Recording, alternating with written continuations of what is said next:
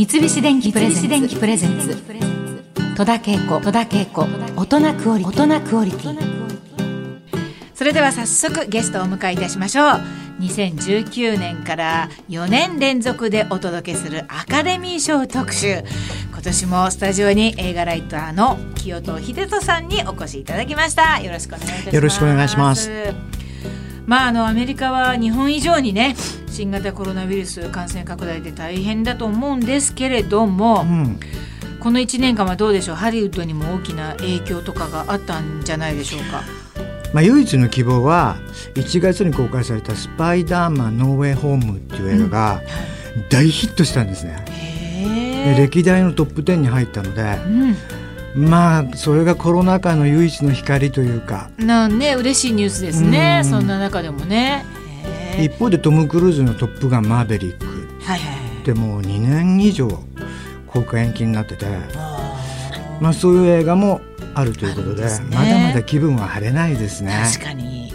さあそんな中でのアカデミー賞なんですけれども今年の授賞式は日本でも話題になっているのが、えー村上春樹氏の小説を映画化した浜口竜介監督の「ドライブ・マイ・カー。はい」ね、まあ、これはあの主演は西島秀俊さんなんですけれども。はい、なんか戸田さん縁がある。そうなんですよ。ちょっと今日初めて知ったことなんですけど。その物語の軸となる役柄で出演している三浦透子さんっていうのが、うんうんあの2002年にフジテレビで放送された「天才柳沢教授の生活」に出演していたと、うんうんうん。松本幸四郎さん今の白鸚さんになりますけども、が柳沢教授でうん。私娘の役をやってたんですね。うん。で旦那さんが小日向文世さんを演じていて、うん。その私たちの間に子供がいて、うん。その娘役をうん。三浦透子さんが演じていたと、うん、当時ね5歳か6歳だと思うんですけれども、覚えてるんですか？いや私もちろん子供がいたのは覚えてるんだけれども あの子がこの人だっていうことは全くつながってなかったいやそれが今やアカデミー賞作品賞を取るかもしれない作品のすごいわ、ね、重要な役ですよ。朝ドラにも出てるでしょ？出ますそうですね。出てますね。これ私あの拝見してないんですが、はい。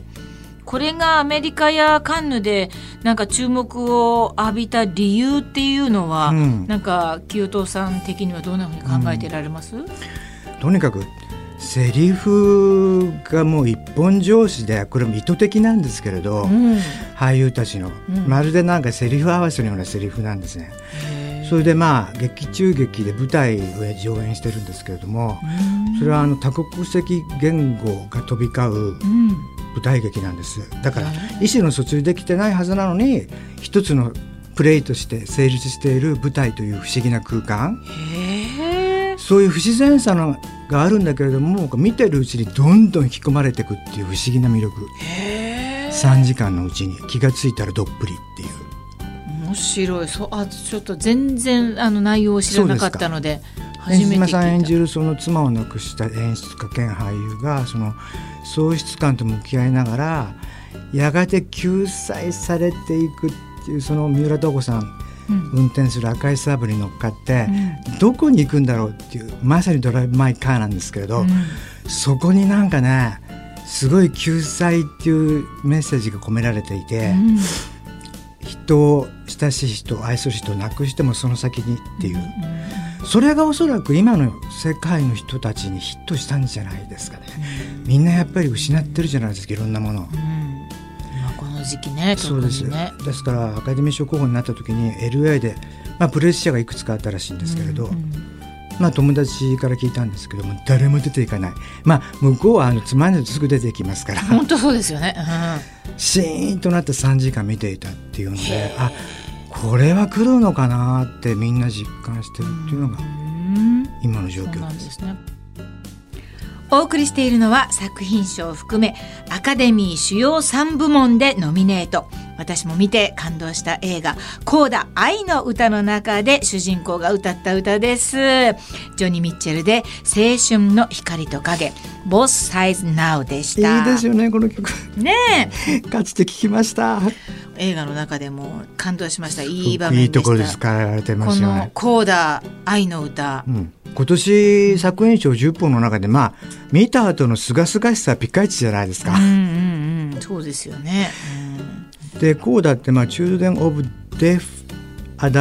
うん聴覚障害者を親に持つ健常者の子どもたちっていうことでそうですね。うんどうしてもその貧困に陥りがちなんですよねそういうハンデがあるので、本当にそう思った見て。そうアメリカではそれを助けるファンドもあるぐらいで、でもそう聞くとちょっとなんか辛そうだけどこのコーダってめちゃめちゃ弾けてて。いやもうとんでもなく弾けてた。とんでもない家族ですよね ね。下ネタ炸裂だしね。ね。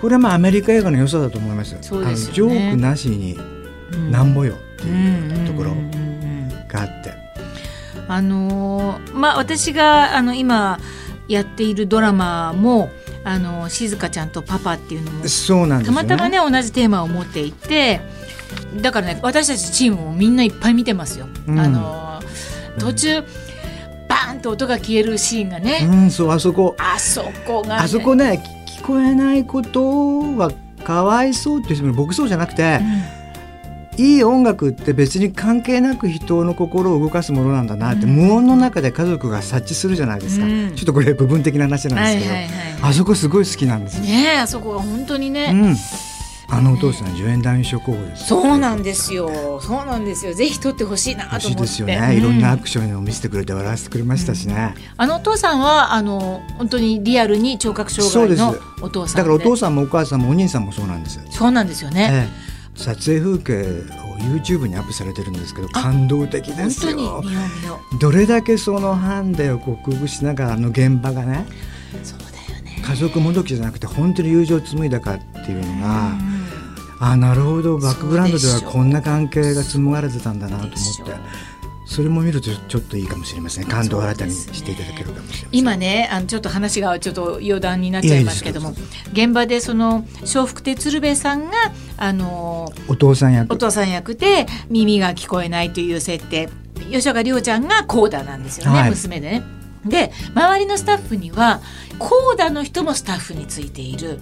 で全くあのフルにあの聴覚障害っていう人もついている、うん。だからいろんな立場でのやっぱりがっちりついていて、偏らないように。そういうことです、いい現場ですね。本当そうです。だからなんかスタッフはそんな感じで、あのやっているという現場なんですけどね。うん、、つくづくでもユーモアって必要だなと思ってどんなどんな場にも。で娘が旅立っていく時にうん。はて親はどうするかって。これですからその聴覚障害者っていうのを取り払っても、うん。その年頃になって自我を持ち始めた子どもたちを親がどう解き放つかっていううん。すごく普遍的なテーマもあるので、まあそうですね、うん、そうですよね。そういうところもすごくポイントだなと思って僕は見てましたね。お送りした曲は作品賞を含めアカデミー主要6部門で、えーノミネートされております「ドリームプラン」のエンディングテーマ、ビヨンセで「Be Alive」でした、これってあのテニスのそうウィリアム・シューマンが育てたうん。お父さんの話すごいの。そうなんだ。もう全然常識を逸脱して。見てないんだけどウィル・スミスがね演じてる本命です主演男優賞も。そうか。来ましたついに。まだ一回も撮ってないんで。そうか。そう。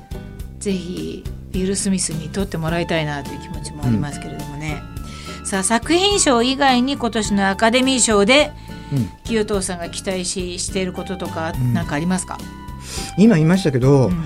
ブリス・ミスがドリームプランで本命なんですよ、うんうん。まあ、対抗はパワー・オブ・ザ・ドッグのカンバーバッチって言われてるけど、うん。もう一人あのデンゼル・ワシントンがマクベスって、まあ、これも配信映画なんですけれどもはマクベスを演じていて同じ主演男優賞にノミネートされてるんですね。